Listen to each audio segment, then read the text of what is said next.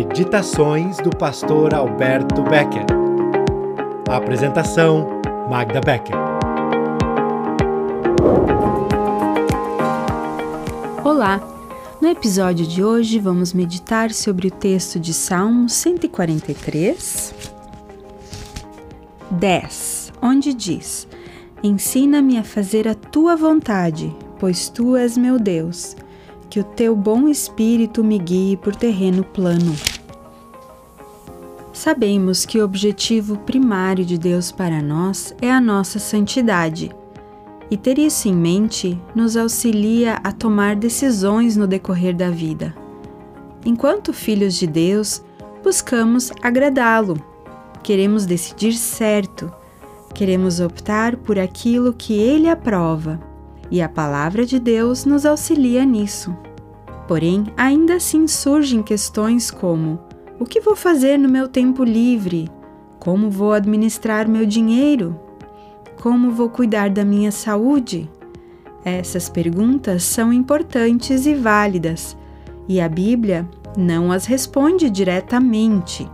Nós é quem somos responsáveis por aplicar o que ela ensina às diversas situações de escolha que surgem em nossa vida, assim como buscar a orientação do Espírito Santo e os conselhos de outros irmãos que podem nos ajudar a pensar e escolher o certo. Em meio a isso, estejamos atentos ao guiar de Deus, abertos para a sua vontade e prontos a obedecer, como Davi, que buscava ansiosamente fazer a vontade de Deus e sabia que Deus tinha boa vontade para com ele. Isso pode fazer sentido no domingo durante o culto, mas na realidade dura do dia a dia, desconfio de que nós às vezes não somos tão bons alunos e queremos fugir da escola de Deus. Creio que algumas vezes, bem lá no fundo, duvidamos um pouco da sua boa vontade para conosco. Nos perguntamos se ele não vai nos colocar numa fria e se é realmente digno de confiança, ainda mais com tanto sofrimento à nossa volta. Mas a Bíblia nos ensina que Deus é fiel e ele sempre tem boas intenções conosco, assim como tinha com Davi, mesmo quando a vida parece não fazer sentido Embora nós muitas vezes não compreendamos, Ele sabe. Embora nós não consigamos ver nada de bom em alguma situação, Ele vê além.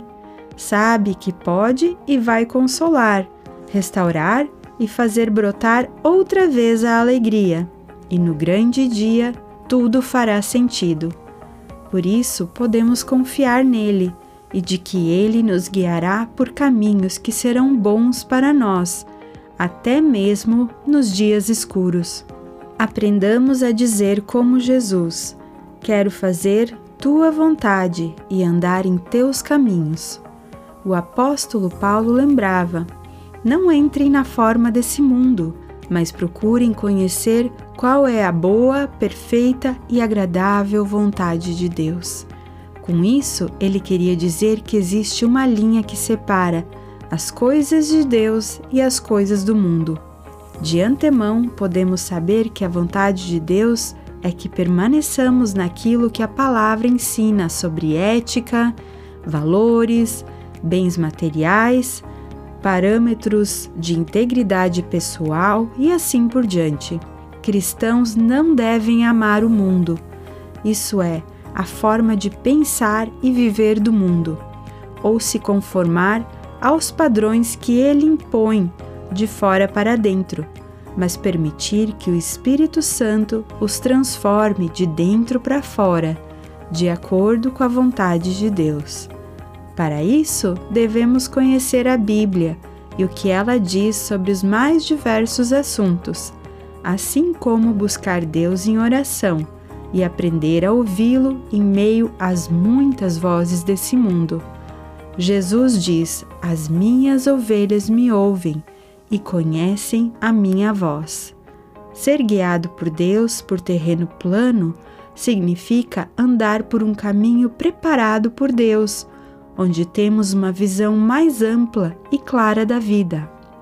Não precisamos nos esconder e nem tem como fazê-lo.